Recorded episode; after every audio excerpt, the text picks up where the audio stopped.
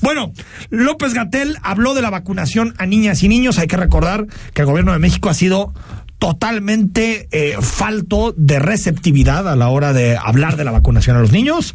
Parece tal que no, cual. que no es ninguna... No, es que es increíble que Gatel esté molesto por eso. Sí, sí, le molesta. O sea, Aparte, dices, bueno, de, de milagro no dijo que era un golpe de Estado o algo así. Eh, bueno, ya sabes que así No, empezó el sea asunto de los malito. medicamentos.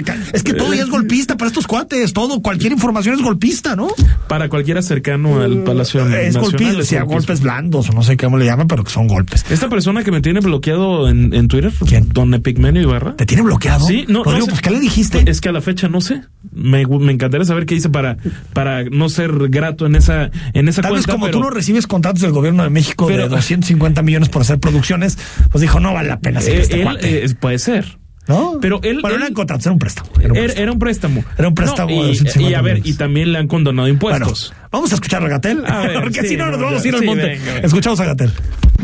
Nunca hemos tenido resistencia u oposición a proteger a nadie. Nos interesa que todos, todas estén protegidos.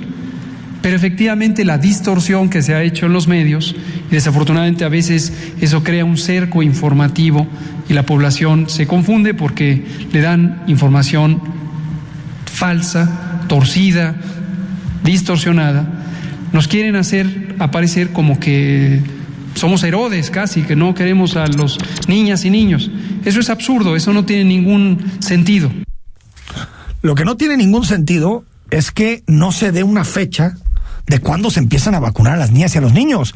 Y lo que tampoco tiene sentido es que nos digan que tenemos cientos de millones de vacunas, que tenemos cubierto de aquí a 2047, que nunca va a faltar una vacuna, pero que a los que somos padres de hijos que tienen 5, 6, 7, 8 años, no nos den un horizonte para poder vacunarlos. Los que sí queremos vacunarlos. Exactamente. Oye, Rodrigo, yo entiendo que hay gente que diga, para mí, compro esto de que no tienen riesgo y no los vacuno. Yo no haría Pero eso. aquí tenemos a un secretario de salud antivacunas. en Antivacunas menores. con sus nietos, ¿no? Con sus Ima- nietos que no le imagínate recomendaban. nada más. Y, y, y, y en este tema tan fácil, tan sencillo, que es que López Gatel de fecha y diga los niños se van a vacunar tal día.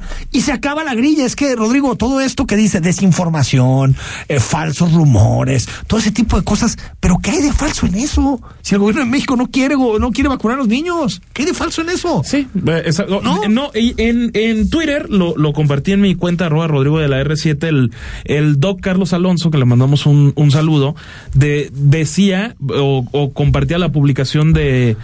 De, de, de una página del, del gobierno de los Estados Unidos donde un médico explica claramente por qué es necesario vacunar a los pequeños. Pues sí, Ahí pero para que le chequen. Métele son- la idea. Es un minuto de video. Métele no la idea a pierdan López nada Gatel. escuchándolo, por Métele la idea a favor. López Gatel. Bueno, y